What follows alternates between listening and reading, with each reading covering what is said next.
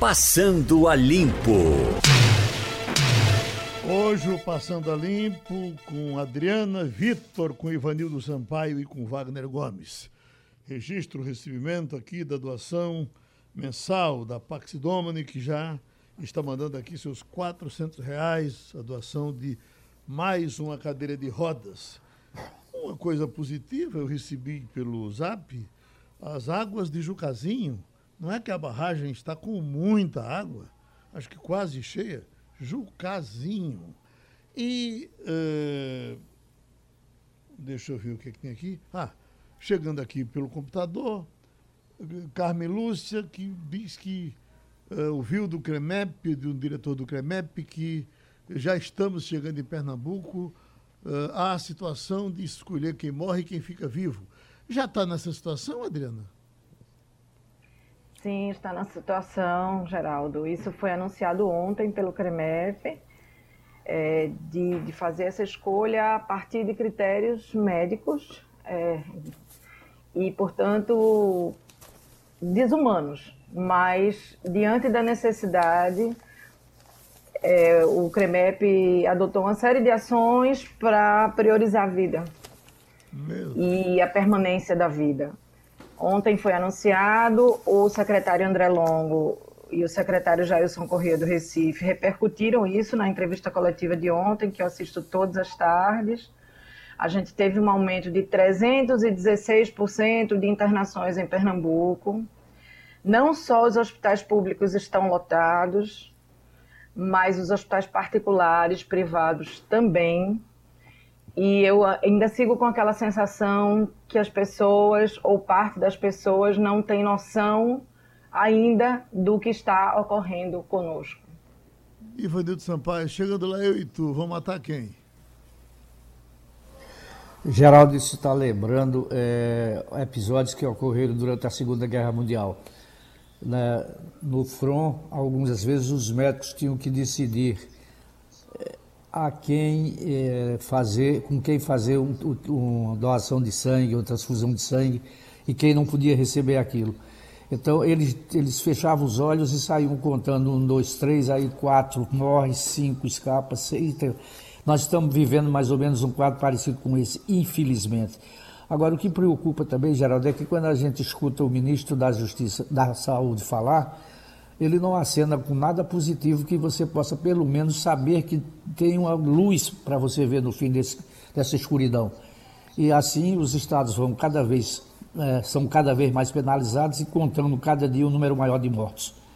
Não sei onde é que nós vamos chegar. É, essa escolha, ela só está ficando, Wagner, mais barulhenta, mas por muito tempo já ouvimos falar disso aqui, de conversas com, com médicos, que em situações, eh, até fora dessas crises, essas situações nas emergências públicas já foram vistas, né?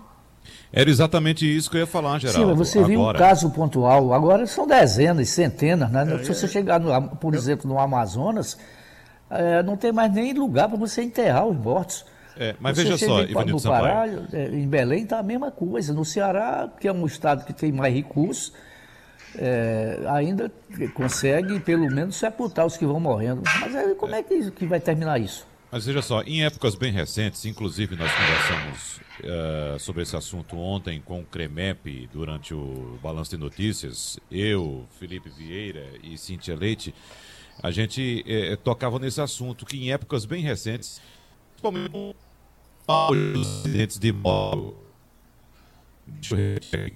uma intervenção, é, no auge dos acidentes de moto, Geraldo, a gente acompanhou, a gente fez muitas entrevistas aqui na Rádio Jornal em que os médicos, os dentistas diziam, olha, em algum momento que a, a emergência está lotada, a gente tem que escolher de fato aquele paciente que tem mais chance de sobreviver para dar lugar a ele na, na UTI. Então, infelizmente, a situação agora é bem mais grave, evidentemente. Estamos apenas no comecinho é, desse problema. Nós vamos ter, infelizmente, muitos problemas pela frente. Por isso que o CREMEP está apresentando essas recomendações aos médicos, porque de fato a situação é bastante preocupante e vamos sim caminhar para essa decisão, uh, infelizmente trágica, de um médico escolher ali quem tem mais chance de sobreviver. Ivanildo Sampaio, repercute já há uns três dias uma declaração atribuída a Bolsonaro de que naquele episódio eh, da nomeação, da, da, da, da desnomeação do, do homem da Polícia Federal, eh, ele teria dito que, que, não, não lê tudo que assina. E eu me lembro de uma de Leitão, Leitão de Abreu, que foi Casa Civil de João Figueiredo Leitão de Abreu disse que era um homem muito cuidadoso, intelectual, e Figueiredo, ele tinha Figueiredo como um preguiçoso. E ele disse que mandava os documentos para Figueiredo e notava que tudo assinado, mas ele dizia, ele não está além desse negócio. E aquilo incomodava. E ele passou a ter o cuidado de tirar um cabelo, ele tinha um cabelo bom, arrancava um cabelo e botava dentro das pastas com documentos e dizia, se ele, se ele mexer aqui, ele, esse cabelo vai cair e quando ele voltava o cabelo estava lá e Figueiredo tinha assinado. Agora, na verdade, eu acho que esse, esse é um caso que quem, o presidente da República, um governador de estado, um prefeito, você, inclusive, nas suas vidas de executivo, é, possivelmente tenha assinado documentos que você não tenha lido todo por inteiro. O ideal, e, e, e, o que fazem os, os bons gerentes, é ter uma pessoa com tempo e cuidadosa que leia do começo ao fim, que você possa confiar nela e assinar. E você dá uma passada. Ou não é assim, Ivanildo? Veja bem, é, é, você sabe que o presidente Jair Bolsonaro é totalmente imprevisível, né? É, se aceitasse conselhos, ele não teria insistido na, na nomeação do delegado é, Ramagem para a Polícia Federal. Ele não escutou nem sequer o ministro é, chefe do gabinete institucional. Então, é, é, é, muito difícil você, você antever, né, você prever como é que vai agir o presidente Bolsonaro. Ele ontem, no discurso que fez durante a posse do novo ministro da Justiça, voltou a insistir que pretende que, é, é nomear o delegado Ramage para a chefia da Polícia Federal. Quer dizer, é, é, nem sequer com um, problema correndo na justiça, na mão do Supremo, ele recua daquilo que ele imagina que é o que tem que fazer. Então, você. É, o, o, caso de, de, Figueiredo era diferente. Figueiredo ganhou essa fama de preguiçoso, mas ele não era. Isso foi, inclusive, uma das razões da desavença que ele teve com o vice-presidente Aureliano Chaves. Teve uma reunião da SUDEN no Recife, Aureliano veio e, e, se mostrou muito, muito interativo com os governadores da região. Isso foi bastante para irritar ainda mais o presidente Figueiredo, porque carregava a fama de nunca ter vindo no Nordeste e de ser por, por preguiça. Quer dizer, mas não era.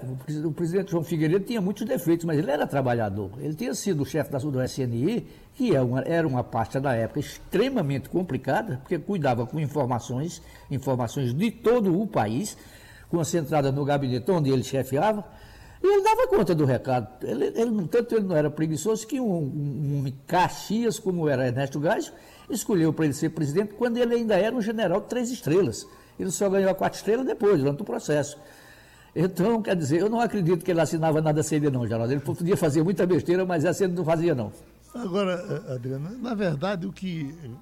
Eu, eu, eu continuo achando que é documento demais para o cara ler até o fim, mas essas pessoas têm assessores da melhor qualidade. Por exemplo, o que dizem com relação a ministros do Supremo Tribunal Federal é que grande parte daqueles votos é, é, é preparada por assessores, assessores muito qualificados. O estranho é que, é que o negócio tenha repercutido tanto, porque foi uma demissão polêmica e tenha saído lá a assinatura do presidente sem que ele tenha lido, ele tenha assinado sem ler, e que ninguém foi demitido por isso, porque era para ser demitido um assessor só velho. Isso não pode ser feito desse era jeito. É isso né? que eu ia dizer, Geraldo. É, eu tenho uma experiência, vem uma passagem pelo serviço público, trabalhei com, com secretários de Estado, sei que são muitos documentos, e você disse, é, todos têm assessores competentes que deveriam alertar o chefe. Todos deveriam ter assessores competentes. No caso do presidente Jair Bolsonaro, eu tenho muitas dúvidas se as pessoas que o cercam são competentes. É, e ele, em se tratando, ou qualquer outro, em assuntos de tamanha seriedade, você pode deixar para lá. Eu, eu quero que tirem os radares das estradas. É lógico, ele não precisa ler todo o decreto da vontade dele, do que ele determinou lá atrás. Quem vai fazer isso é um assessor competente e capacitado para tanto, ou pelo menos deveria ser. Mas, em relação à troca de ministro, em relação a assuntos que envolvam o primeiro escalão do governo, o presidente tem a obrigação de ler. Da mesma forma, quando ele diz e daí sobre as mortes, e daí que ele é o presidente da República. O, o presidente da República ele pode até se assessorar de gente competente que é, tratem de tirar o peso dele de questões menores, das miudezas. Mas das grandezas, ele é responsável por elas e vai responder por elas. Tem Tiago aqui do Recife, que por que vocês não falam da minha linda vitória de Santo Antão, uh, um dos epicentros do interior com o coronavírus? diz que já tivemos 82 casos confirmados em Vitória de Santo Antão. Me passaram informação ontem de que Vitória de Santo Antão estaria já uh, partindo para multar pessoas que não estivessem de máscara na rua. Essa informação circulou por aqui, Wagner? Não, Geraldo, não recebemos essa informação a respeito da determinação da Prefeitura de Vitória de Santo Antão para multar. O que a gente sabe, Geraldo, é que no interior, se nós temos uma subnotificação de casos aqui na capital, na região metropolitana, imagina no interior, Geraldo, que não tem testagem, que não tem laboratório, que não tem serviço de saúde para acompanhar, suficiente para acompanhar esses casos. Então, o que nós temos aí de relatos do interior, de quatro casos, de oito infecções, Arco Verde, por exemplo, fala assim, 13 infectados e quatro casos, é, quatro mortes já comprovadas por Covid-19, imagina o que existe por trás. Se, por exemplo, nos grandes centros, nas grandes capitais brasileiras, fala-se uma taxa de um notificado para 15 não notificados, imagina como é que está a situação no interior, sem cuidados, com filas, com as pessoas na rua achando que é feriado, que é férias, ali se amontoando umas com as outras. É uma situação dramática ainda a situação do interior, viu, Geraldo? Quais as particulares, as particularidades da SEASA, ou do SEASA, nesse tempo de tanto movimento?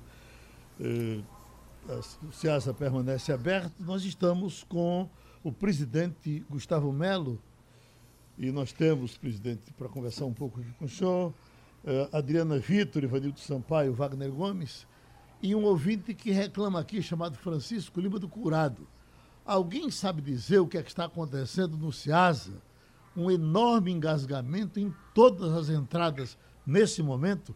Está assim, presidente? É, bom dia, Geraldo. Bom dia a todos os ouvintes. No momento, não. No momento está normalizado, mas a gente teve das 5 da manhã até umas 8h30, 8h40, de fato, muita gente, um fluxo intenso de veículos aqui dentro do SEASA. O senhor tem um, um, uma estimativa de quantas pessoas circulam na SEASA diariamente? É, Geraldo, diariamente a gente recebe em torno de 60 a 65 mil pessoas aqui no SEASA. 65 mil? Exatamente. O SEASA é o maior centro de abastecimento do Nordeste, né? E responsável por, pela alimentação de 60% do que chega na mesa do pernambucano. É um volume muito grande. Às vezes a pessoa está fazer sua refeição, não imagina de, que, de onde veio, mas veio daqui de Ceasa. Wagner Gomes?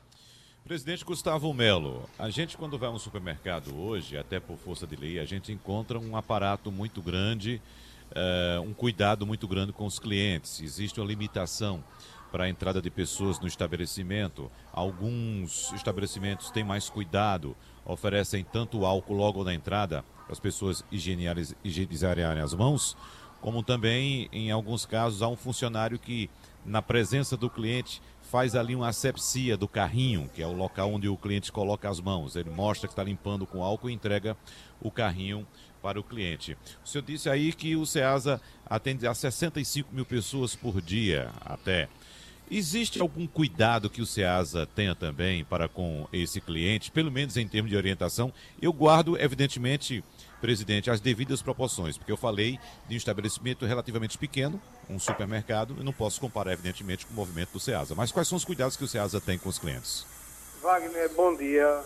Bom dia. Excelente pergunta. Wagner, veja só, diferente de um supermercado, que aí a gente, uma estimativa de um supermercado que tem 100, 200 colaboradores, que é um grande supermercado, o SEAS, além de 60, 65 mil pessoas que vêm comprar, a SEAS tem 1.350 comerciantes, dos quais eles empregam cerca de 15 mil pessoas, ou seja, esse trabalho que o supermercado tem para 100, 200 pessoas, a gente tem para 20 mil pessoas aqui, só que trabalham diretamente. Mas a gente tem feito algumas ações. É, desde o início da, da crise do coronavírus, a gente vem implantando algumas ações. É, a gente tem carros de som circulando diariamente pelo centro, divulgando o alerta sobre o perigo do vírus. A gente orienta a população, porque a gente não pode proibir mas a gente orienta a população que não venham crianças para o SEASA, não venham idosos. É, a questão dos bancos, há duas semanas atrás, aqui no SEASA a gente tem três bancos e uma lotérica. Há três semanas atrás estava aquela confusão que vocês estão vendo em toda a cidade em relação à fila de banco. A gente resolveu. O que é que a gente fez? A gente colocou todos na frente dos bancos e colocamos cadeiras para disciplinar a fila. Pode vir aqui qualquer hora que você não vê tumulto na frente do banco. A gente tem distribuído máscara para os colaboradores, os permissionários. Obviamente, a gente não tem como distribuir máscara para todo mundo, porque são muitas pessoas entrando todos os dias e falta até no mercado. O que a gente tem orientado é que os permissionários que estão vendendo, estão lucrando, comprem máscara também para entregar seus clientes. Né? A gente tem entendido é, de acordo com o último decreto do governo, que o, o, os nossos permissionários e comerciantes têm atendido, todos estão usando máscara, salvo raras exceções. Quem não estiver usando máscara, a gente está notificando, está suspendendo, está tá, é, efetivamente punindo. Fechamos as atividades do albergue, é onde a gente tinha aqui 50 a 70 trabalhadores dormindo todas as noites. É, proibimos os jogos de apostas aqui dentro do SEASA, essas pessoas que são ambulantes, saem com, passando jogo de bicho, de aposta esportiva, enfim. A gente proibiu isso também. A liberação do tráfico dos ambulantes, a gente tem cerca de 300 ambulantes aqui, dos quais cerca de 100 a 120 é, vendem é, capa de celular, acessório de celular, roupa. Esse pessoal não está podendo vender, a gente só permitiu o ambulante que venda alimentação. A gente está fazendo uma lavagem geral em todos os galpões do SEASA, são 53 galpões, a gente está limpando todo dia. A higienização da, dos corrimões da área aqui dos bancos, feito todo dia com álcool 70. É, todo dia, todo dia, após o SEASA fechar às 15 horas, que a gente reduziu também o horário para reduzir também o fluxo de pessoas. A gente tem feito uma limpeza nos pisos, nas calçadas presidente, e nos presidente, corredores. E... Me permita, por gentileza, existe limitação de acesso às pessoas às lojas também, como há nos supermercados? Por exemplo, se eu for para o supermercado com minha esposa, ou entro eu ou entra ela. Existe limitação também nessas lojas, ou pelo menos espaçamento, orientação para espaçamento das pessoas para evitar aglomeração de pessoas? Veja só, na, numa loja, aqui tem um supermercado grande aqui tem um supermercado. Nesse supermercado tem limitação.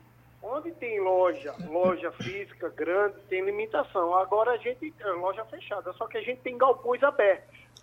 Nesses galpões abertos não tem como limitar a entrada da população. O que a gente nota é que a população está vindo. Primeiro, a gente tem um decréscimo de pessoas aí histórico. É, a, gente, a campanha de, de, de conscientização tem surtido efeito que está entrando menos gente no SEASA, exceto de hoje, né, que é um dia atípico, e eu tenho até os motivos é, pela essa quantidade de gente. Agora, nos galpões abertos, fica difícil controlar o acesso pessoas. Amanhã é feriado. É, é, seria uma das razões de, da superlotação de hoje? É, hoje é quinta-feira, que é o dia é, que o SEASA é um, é um dia mais movimentado na semana, historicamente. Amanhã é um feriado que historicamente Ceasa não é feriado no dia 1 de maio, só que a gente adotou esse ano que amanhã a gente ia fechar, porque é melhor entrar 5 mil carros a mais hoje do que entrar 15 mil amanhã, 10 mil amanhã. É uma forma até da gente diminuir o fluxo de pessoas. E também, Geraldo, diante da crise financeira, está todo mundo vendo a angústia aí da população.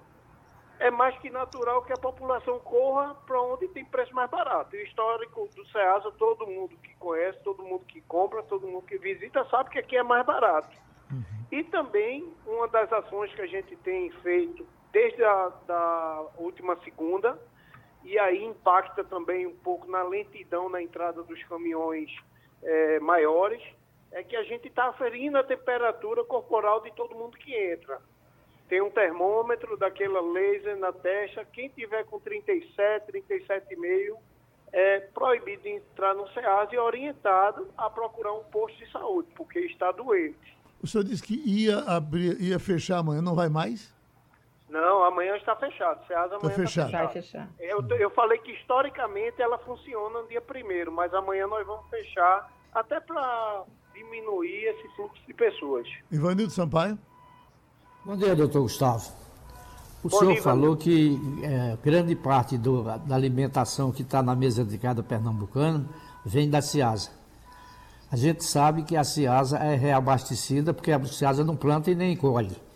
Eu pergunto ao senhor, esse, esse, esse fluxo de chegada de, de, de é, produtos na Ciasa que vem de outros estados, ele foi impactado por conta da coronavírus? Não, não. O fluxo de mercadorias continua. Só para você ter ideia, Ivanildo, é, do dia 1 ao dia é, 28 de março, entraram 75.138 toneladas de mercadoria do Cerrado. No dia 20, do dia 1 ao dia 28 de abril, ontem, entraram 77 mil toneladas, 2% a mais. O fluxo continua normal, é, e aqui no SEASA tem essa particularidade, é inversamente proporcional ao período de crise. Quando a gente tem crise da porta de, de fora do SEASA, a porta de dentro para dentro enche. Por quê? Porque o povo vem atrás de alimentação mais barata. A gente tem notado que o fluxo de pessoas diminuiu um pouco, porém o de alimentos permanece estável até um pouco maior. Adriana? Em relação ao milho, a gente está chegando aí num período de São João cancelado, de São João em casa.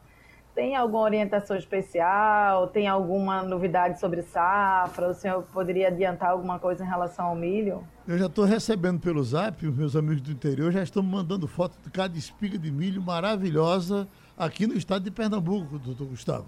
Veja só, em relação ao milho, o milho que vai ser colhido e vai ser ofertado no, no São João já está plantado. E a gente teve chuva regular no estado de Pernambuco. Uma coisa eu posso assegurar: vai ter muito milho. A produção de milho está garantida. De forma de milho de qualidade, viu? Porque choveu bem. E aí a gente tem acompanhado, tem acompanhado com os agricultores e fornecedores ainda é uma incógnita como vai ser o mercado quando se apresentar o mês de junho. Por quê? Porque a gente não vai ter as festas no interior, é, a gente tem uma retração aí em alguns restaurantes, alguns bares. Milho vai ter, o milho vai ter. As festas não ocorrendo, eu acredito que a gente esse ano vai ter milho à vontade com preço bom, porque efetivamente é, a procura deve baixar em relação à não realização das festas. Deixa eu fazer uma pergunta de Wagner, porque ele está sem a feira do sábado. O que eu tenho encontrado por aí, presidente, é muita gente dizendo que o tomate subiu demais, que o preço do ovo deu um pique danado. E essas informações eu sempre tenho. O que é que está subindo de preço? Veja só, Geraldo, há duas semanas atrás, três semanas atrás, a gente teve um aumento é, perto do, da Semana Santa, um aumento muito grande do ovo. É, e, e, alimentos como tomate, cebola, batatinha, sempre puxam para cima. Mas a, a, gente tem acompanhado aqui é, e esses preços já se acomodaram e estão baixando, inclusive. As hortaliças, só para você ter ideia, a gente tem um, um, uma diminuição mensal no mês de abril em, re, em relação a mais de 6%. As frutas diminuindo 2%. Hoje, hoje aqui no Ceasa só tem acima do preço histórico. É, eu só posso dizer que está um pouco mais cara a laranja. A laranja está um quilo a 2,20, 2,30, quando historicamente ela custa 1,50, 1,60. Os demais estão estáveis e com alguns até com preço um pouco mais abaixo. É muito importante a população ficar atenta à especulação. No momento desse, tem muita gente especulando, dizendo que está mais caro, cobrando mais caro, mas aqui é, a gente tem observado isso. E para que todo mundo também veja, podem entrar aí no site do SEASA, é o ceasape.org.br, e, esse, e o site é abastecido todos os dias com os preços praticados aqui dentro, o mínimo, o médio e o máximo. E a partir daí você pode fazer um, um comparativo com o mercado, o mercado externo.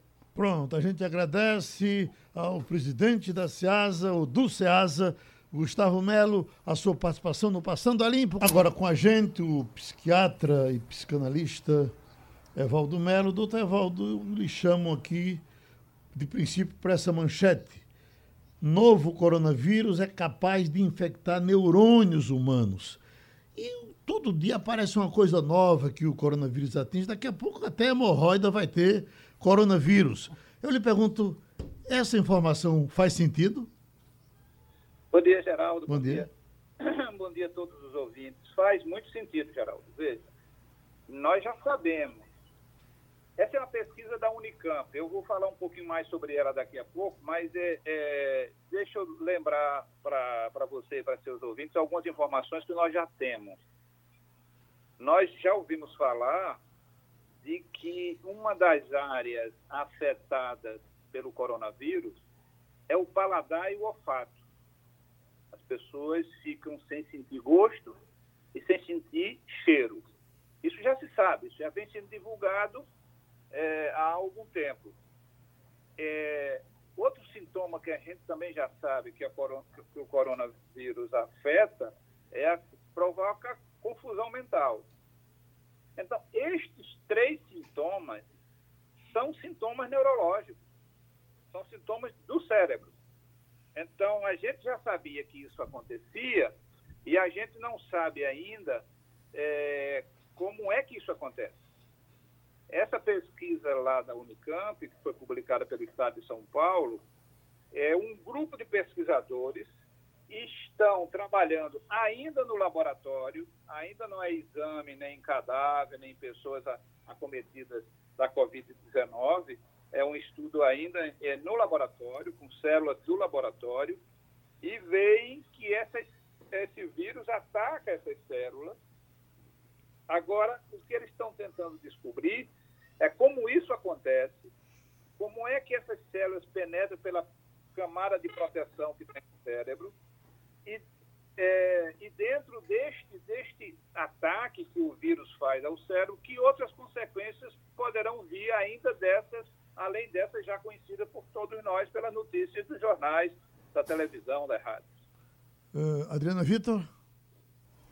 Bom dia, é, doutor. Eu gostaria de falar de uma coisa ainda mais invisível, senhor, como alguém que entende bem do assunto, que é a, a situação emocional das pessoas diante de um momento de pandemia. Né? Eu posso dizer que dentro da minha bolha de amigos, eu percebo que a cada dia há mais insegurança, há mais instabilidade emocional, há mais desespero. O senhor, como médico, que lidar com esse tipo de paciente. Poderia trazer um depoimento sobre como estão se comportando as pessoas em relação a, a, aos reflexos emocionais da pandemia? Bom dia, Adriana. É um prazer falar contigo. É, veja, nós fizemos aqui no RAID, no dia 10 de abril, uma, uma, um encontro, uma live via Zoom sobre exatamente os impactos psicológicos do isolamento social e da, da pandemia. Né? E a gente chamou três especialistas, três psiquiatras, que, que para abordarem esse tema. O que é que a gente já sabe, Adriana? Primeiro, a gente é, identifica que o primeiro movimento que aconteceu com o, o isolamento social foi uma certa euforia no sentido de se agora que eu vou ficar em casa, eu vou fazer uma série de coisas que não conseguia fazer, como se fossem umas férias que as pessoas tivessem ganho por estarem recolhidas e dedicadas. Aí, gradualmente, as pessoas vão descobrindo que o estreitamento da convivência, que permanecer no mesmo espaço, e aí a gente sabe que as diferentes classes sociais têm diferentes é, modelos de isolamento e capacidade de isolamento. É diferente você ficar isolado num apartamento de quatro quartos do que ficar isolado dentro de uma casa que tem dois cômodos e tem dez pessoas, tem 15 pessoas. Então, o isolamento também ele é cruel no sentido de atingir as classes sociais mais pobres de uma forma diferente. Mas, de qualquer maneira, a proximidade trazida pelo isolamento é, traz primeiro essa sensação, um tanto como eu falava, de euforia. A sensação de que o perigo ficou do lado de fora. A sensação de que o inimigo estando do lado de fora, eu estou protegido. E aí a gente tem duas reações. Primeiro, passada essa euforia, as pessoas vão descobrir que o estreitamento, que o contato maior começa a produzir atritos. Né? Sobre isso, eu fui até ler é, o histórico diário de Anne Frank, que foi uma judia que em Amsterdã é, se escondeu com a família durante dois anos na perseguição nazista. E ela descreve lá, com muita clareza, não é, o que é a convivência forçada, diária, de manhã, de tarde, de noite, mesmo que seja com pessoas da nossa mais íntima afetividade, como sendo a família. Então, o que gera de atrito? Depois o isolamento e o medo e a expectativa de uma doença que mata cruelmente faz com que sejam reativados casos de depressão, seja desenvolvido caso de depressão, cria o que se chama é, o transtorno pós-traumático, cria a possibilidade do transtorno traumático agudo, traz a possibilidade de, do desenvolvimento de quadros de ansiedade, chegando até quadros de pânico, além de todas as consequências sociais também, por exemplo, aumentar o índice de violência doméstica, aumentar o índice de, de, de pessoas que têm, além dos quadros psíquicos, também se aliam alguns quadros orgânicos, alguns quadros clínicos. É, se a gente pensa no idoso, por exemplo, a gente sabe que o idoso é quem tem mais consequências trágicas em relação ao corona. Então, isso cria uma ansiedade maior. E a gente sabe que o idoso está relacionado com doenças cardíacas, que o envelhecimento também está relacionado com a questão da depressão. Então, a gente tem um caldo de cultura, Adriana, que é muito favorável ao desenvolvimento do sofrimento psíquico, do sofrimento mental e, portanto, do aparecimento de outras doenças. Ivanildo Sampaio. Bom dia, doutor Evaldo. Durante muito tempo, a sociedade foi alertada sobre um possível, a possível surgimento de uma superbactéria. Essa superbactéria ameaçaria, inclusive, a sobrevivência da raça humana. E os pesquisadores, os ganhadores de prêmio Nobel, todos eles se preocuparam em buscar um possível remédio, um possível antibiótico que combatesse essa bactéria. E, ao que parece, se esqueceu de que poderia surgir um vírus tão perigoso quanto qualquer bactéria. Houve essa negligência? Sem dúvida, eu acho que, que houve. Eu, eu veja, nós tivemos no mundo três grandes, três grandes pandemias. A primeira na época, lá eh, em 1300, que foi a peste negra, que era, é, na verdade, vinha dos ratos, por isso que era peste negra, que era a peste bubônica, que dizem que matou 75 milhões de pessoas. Naquela época, você tem que entender o que é que 75 milhões de pessoas representava na população daquela época. Depois nós tivemos em 1918, quer dizer, em plena é, Primeira Guerra Mundial, o que se chamou de gripe espanhola, mas que de espanhola não tinha nada, porque na verdade a gripe começou nos Estados Unidos, mas como os Estados Unidos viviam sob uma censura muito grande, quando ela passou para contaminar os, espanhóis, o espanhol divulgou e passou a ser a gripe espanhola, né, que era, na verdade, é, ela terminou matando, dizem, em torno de 50 milhões de pessoas. Né. Eu vi um vídeo do, do, do Obama de cinco anos atrás, ele tratando de que nós estávamos vulnerados, sujeitos a, a ter que enfrentar uma pandemia. Né? E nesse sentido, Ivanildo, quero te dizer que é um prazer falar contigo depois de tanto tempo que a gente não fala. É, É verdade. E, é, eu acho que a, a, a, nós temos negligenciado não só em relação àquilo que pode vir, na verdade era alguma coisa que a, humanidade tem que se preparar para aquilo que viesse, mas todo, nós temos negligenciado muito no que está presente agora e neste momento. Né? Nós ainda temos, Ivanildo, infelizmente, pessoas que tentam atribuir é, esta pandemia a um local específico, a um boicote, a um terrorismo internacional, e, e, e ver quanto, o quanto o homem negligenciou nos, nos cuidados que são de prevenção às doenças. Não é de cura da doença, não é de desenvolver. Agora a gente está correndo atrás de uma vacina, ou de algum, algum antibiótico, algum, é, seja lá o que for que venha é, atacar esse, esse corona. Mas nós negligenciamos no, no cuidado. E nós negligenciamos principalmente também, Ivanildo, no cuidado da saúde mental. Nós temos uma vida estressante, nós temos uma vida onde a, a, a vida humana vale pouco, onde você é, vale muito mais você ter do que você ser. E isso provoca consequências emocionais muito graves.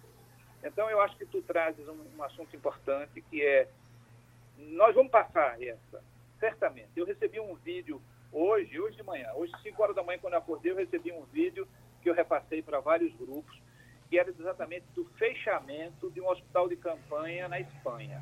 Né? É, à medida que diminuiu, aquele hospital já não tinha mais sentido, e este vídeo é exatamente a saída do último paciente e o fechamento desse hospital de campanha, quando todos os técnicos que trabalharam nele vão saindo e vão apagando as luzes. É um vídeo lindo, mas traz essa perspectiva. Isto vai passar e a gente vai enfrentar. Agora, nós temos que ficar atentos, porque outras virão. Outras pandemias virão se a gente negligenciar no cuidado do humano e, e, e continuar nos preocupando no, no, no sentido do rentista, do dinheiro, e essa coisa é uma tem que nos fazer pensar sobre isso. Doutor Evaldo Melo, uh, antes de trazer Wagner para fazer uma pergunta e liberar dessa conversa, uma curiosidade pessoal, uma coisa que pode até parecer boba, mas eu já disse que li uma certa vez que uh, uh, quando você pergunta, você pode ser bobo por um minuto, e quando você não pergunta, pode ser bobo para o resto da vida. O senhor é especialista em, em, em alcoolismo. Nesse momento onde está todo mundo andando com a mão cheia de álcool, eu, por exemplo, estou gastando umas quatro garrafas de álcool por dia, eu jogo álcool no carro, jogo álcool no sapato, no chão, e, e, na mão, em todo canto. Os alcoólatras que são recomendados a, a, a, se afastarem do álcool, o danado desse não pode engolir um bicho. De, como é que estão sendo, tratados seus pacientes? Recomenda alguma coisa para ele ou não tem nada a ver? Não, veja, Geraldo, é, pode ter a ver como desculpa, mas não como, como fato científico. Veja, eu tenho pacientes, por exemplo, que é, no processo de tratamento tiveram que se afastar do, do convívio, do contato com a questão do álcool, mas à medida que o processo vai avançando e a consciência vai chegando mais fortemente, ele, eu tenho alguns pacientes, por exemplo, que são garçons, que são baristas, que trabalham no bar, que fazem coquetel, só que eles sabem que os outros podem beber e ele não pode. Não é a questão do eu não quero, é eu não posso. E, e esta consciência, quando a consciência chega, é feito o diabético. O diabético não deixa de gostar de sorvete, não gosta de gostar de torta, de doce, de bolo. Mas o diabético tem que ter consciência de que eu não posso, não é eu não quero. O cardíaco, o cardíaco continua gostando de um bom churrasco, de um churrasco gorduroso, mas ele tem que dizer, isso daí eu não posso. Então, quando você tem essa consciência do que eu não posso, mesmo que eu queira, a convivência com o álcool em si não, não, não, não, não, não vai ser problema. Havia um, havia um mito, por exemplo, que dizia se o, se o, se o alcoolista em recuperação comesse uma balinha que tivesse licor, tivesse álcool, aquilo ia provocar um efeito nele e que ia terminar ele voltando a beber. Não é verdade. Nós, temos pesquisas, inclusive, que mostram que este não é um fator de, de, de, de predisposição a uma recaída. Então, enxugar as mãos, lavar as mãos com álcool, ter o álcool dentro de casa, ter o álcool dentro do carro, não é isso que necessariamente vai levar a uma recaída. Agora, se a pessoa estiver frágil e aí de repente o, o, o, o, cheirar involuntariamente o álcool, pode provocar, mas algo que já estava atrás disso, Geraldo. Não é o fato em si de lavar as mãos com o álcool, passar o álcool na, na, nas, nos objetos e nas coisas. Wagner Gomes. Aí. Doutor Evaldo, doutor Evaldo, só uma dúvida. É, o paciente é, infectado pelo novo coronavírus, que tiver algum problema neurológico curado, no pós-cura, ele pode ficar com alguma sequela, doutor Evaldo? Pois é, essa é uma pergunta boa, Wagner, porque primeiro a gente não está sabendo ainda, a gente vai ter que estudar mais isso. Teoricamente, sim. Teoricamente, a gente sabe que as viroses podem deixar sequelas. Nós sabemos disso. Agora, a extensão dessa sequela, neurológica ou não, a gente só vai sair quando a gente tiver esses estudos pós-pandemia. Porque é, eu diria, certamente é possível, né? Estou falando do ponto de vista hipotético. Certamente é possível. Porque você, se você tem o que eu tenho ouvido sobre essas pessoas, por exemplo, que perderam ou diminuíram o olfato e o paladar, é que é inclusive um dos sinais de que está melhor é quando começa a voltar o paladar e o olfato, entendeu? E a recuperação traria a, a função de novo. Agora, eu não, de fato, não, não posso te dizer que extensão terá essa lesão e se vai trazer sequela ou não. A gente agradece outra vez ao psiquiatra, psicanalista Valdo Melo, que colaborou com o Passando a Limpo. Eita, Adriano, esse Siqueira, você certamente conhece, né? Porque é impressionante como está repercutindo em mídia social, entre os amigos. Esse cara apareceu por aí, é, veio da, da, mídia social, foi contratado pela Rede TV, andou entrevistando o Bolsonaro aí, deu piques de audiência, era visceralmente contra o confinamento, e achando que era irresponsabilidade, é, batia no peito que ia enfrentar o vírus, trabalhando, é, andando, fazendo tudo, e caiu em desgraça, pegou o vírus, agora está aqui. Siqueira até chora. Revela que está com coronavírus, está passando bem, é, mas pede a todos que não subestimem a doença. Eu estou doido que Bolsonaro diga a mesma coisa, mas ele não quer dizer. Né? Eu também estou. Estamos, todos. É, eu não sou telespectadora, não assisto Siqueira Júnior, mas está dentro do meu espectro profissional e eu sei quem é, de quem se trata. É alguém que pratica um jornalismo no qual eu não acredito de jeito nenhum. Não sei nem se a gente pode chamar de jornalismo, né? Eu acho que não é jornalismo, até vão me corrigir.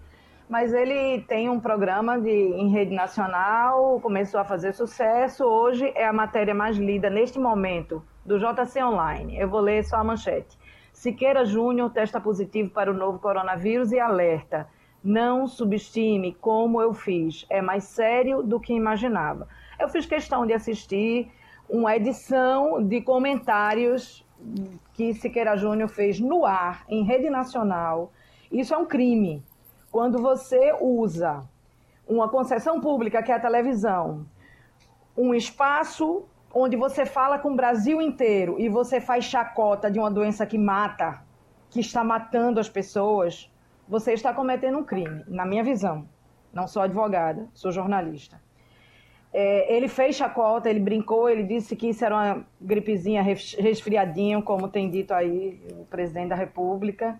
Segue dizendo, né, com o Idaí, e ele agora, depois de ter sido contaminado, ele foi afastado, ele está teve grave, agora está melhor e agora está dizendo, gente, não é bem assim. Quer dizer, precisa eu me contaminar ou eu perder alguém da minha família para eu acreditar que essa doença é verdadeira. Eu não acredito nos médicos, eu não acredito na Organização Mundial de Saúde. Eu não sei se você viu, Geraldo, mas o presidente apagou uma postagem que ele fez descredibilizando a Organização Mundial de Saúde, a OMS, dizendo que a OMS fica preocupada com questões sexuais ligadas às crianças. Ele postou e apagou, mas na internet, uma vez postado, nunca mais se apaga, né? Sempre tem alguém ali para registrar aquele momento e está registrado. Eu Enfim, fico- Siqueira Júnior aprendeu. Eu estava impressionado com isso, Adriano, porque eh, isso também está repercutindo muito. A manchete está aqui. Bolsonaro diz que a OMS incentiva masturbação e homossexualidade de crianças. Quer dizer, a gente vivendo um momento dramático desse, doido para focar uma coisa só, para partir para o entendimento, para resolver essa questão. Aí a gente fica, atira de um lado, atira do outro, atira para cima, atira para baixo. Meu Deus do céu. É inacreditável, Geraldo. É inacreditável. Ele é é o presidente da República que tem sim responsabilidade sobre mortes que acontecem no país. Não adianta querer botar a conta nos governos, porque ele é governo. Aliás, ele é o governo supremo. Ele é o presidente da República. É, E e aí qual ele, é? o, qual é a intenção? É descredibi- descredibilizar a Organização Mundial de Saúde, dizer que ela não serve para quem? Para quê? Para ajudar quem? Oi, Wagner. Sabe qual é a preocupação do presidente da República hoje, Adriana? Ele se reuniu na última segunda-feira no Palácio do Planalto com o deputado federal Davi Soares, que é filho do missionário R.R. Soares, e Sim. com o secretário especial da Receita Federal, José Barroso Tostes Neto. Essa informação está no jornal Estado de São Paulo hoje, que aponta que esse encontro ocorreu a portas fechadas e nesse encontro o presidente teria cobrado uma solução para dívidas tributárias que as igrejas possuem com o fisco. Segundo o jornal Estado de São Paulo, Bolsonaro teria ordenado à equipe econômica resolver o assunto, mas há uma resistência por parte do órgão que não quer abrir mão desses tributos devidos pelas igrejas. Essa é a preocupação do presidente da República hoje. Ô, Ivanildo, isso- É. advogados e juristas denunciam Moro em comissão de ética da presidência da República. E vê que interessante, eles di- diz, foram um grupo de 14 advogados e juristas apresentou, eh, apresenta hoje uma denúncia contra Sérgio Moro na comissão de ética pública eh, da presidência da República. A razão, eles recuperaram a entrevista de despedida do ex-ministro para apontar desvios como troca de favores e omissão diante de possíveis atos ilegais de Jair Bolsonaro, dos quais o ex-ministro admitiu ter ciência. Então, pelo que dizem aqui, eles queriam que de imediato, quando Moro uh, viu aquelas coisas que ele considerou erradas na despedida, ele era para ter denunciado logo. É por aí? Geraldo, eu já estava esperando isso há mais tempo. É, os advogados de defesa desse país inteiro, principalmente os que defenderam acusados de crimes políticos, o pessoal que estava envolvido com, com mensalão e com outras coisas, é, eles têm simplesmente ódio a, a Sérgio Moro. Acham que Sérgio Moro é, não respeitou o direito de defesa, o amplo direito de defesa dos réus, dos acusados, ah, as- acha que ele saiu dos limites da lei para acusar principalmente o presidente Lula e outros líderes do PT. Então eles estavam esperando uma oportunidade exatamente para dar o troco. E o primeiro desvio que eles conseguirem de Sérgio Moro, que agora já não tem foro privilegiado, é simplesmente um desempregado, eles vão sair para pedir, para dar o troco, né? para se tentar se vingar de tudo o que eles acham que foram injustiças que foram cometidas contra seus, contra seus, seus clientes. Então, o doutor Sérgio Moro vai ter agora que ter um bom advogado, porque vão surgir inúmeras questões jurídicas contra a atuação dele enquanto, enquanto juiz, não é enquanto ministro, é enquanto juiz. Você espera que você vai ver.